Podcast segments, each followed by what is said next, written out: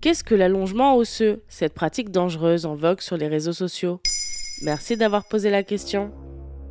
L'Instagram de la mannequin allemande Theresia Fischer est peuplé de photos en contre-plongée qui mettent en valeur ses longues jambes. Elle était devenue connue grâce à son passage dans l'émission Germany's Next Top Model. Pourtant, ses jambes infinies ne sont pas naturelles. Après son passage dans l'émission, elle dit avoir souffert de critiques sur sa taille. Elle décide alors de recourir à une opération très lourde, l'allongement osseux, et de passer de mesurer 1m70 à 1m84. L'allongement osseux, c'est quoi? C'est une opération très invasive qui consiste à scier le tibia ou le péroné. Une tige métallique est ensuite insérée dans l'os. La tige s'agrandit d'un millimètre par jour, puis l'os se reforme autour, notamment grâce à des greffons osseux. On peut grandir de 10 cm en 3 mois environ. Mais le chirurgien anglais Kevin Deby Parchad, qui réalise ce genre d'opération, explique à la BBC. C'est une opération douloureuse qui implique un long processus de récupération, car une partie de l'os est molle. Il faut donc attendre pour marcher jusqu'à ce que cet os puisse à nouveau supporter le poids du corps. Les patients ne peuvent pas marcher pendant des mois et doivent suivre une rééducation. Dans la plupart des cas, la chirurgie est pratiquée dans une optique réparatrice, mais l'allongement osseux est de plus en plus demandé aux chirurgiens esthétiques en Europe et en Amérique du Nord pour des raisons d'apparence. C'est une nouvelle technique? Non, en Asie du Sud-Est et en Chine, elle est courante depuis des décennies, comme en témoigne l'article de 2002 du New York Times.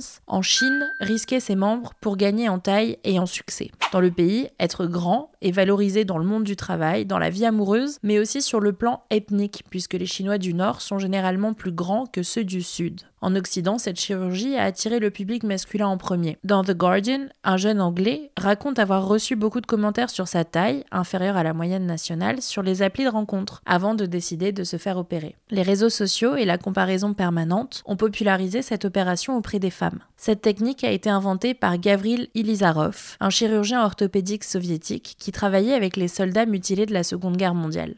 Développe alors une technique qui consiste à casser l'os sans compromettre la périoste, la partie externe de l'os, et à l'écarter pour qu'il comble le vide. Il utilise cette méthode sur des patients atteints de nanisme ou des mutilés.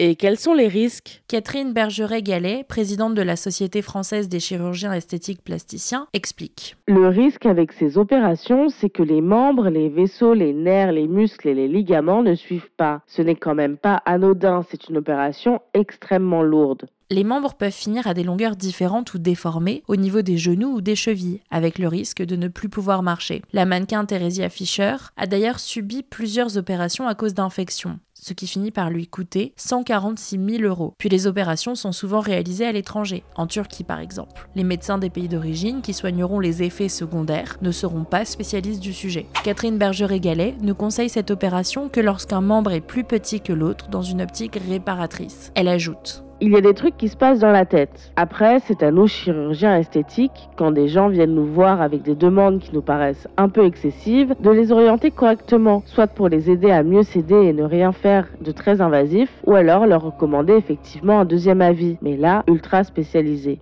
Voilà ce qu'est l'allongement osseux. Maintenant, vous savez, un épisode écrit et réalisé par Antonella Francini. Ce podcast est disponible sur toutes les plateformes audio, et si cet épisode vous a plu, N'hésitez pas à laisser des commentaires ou des étoiles sur vos applis de podcast préférés.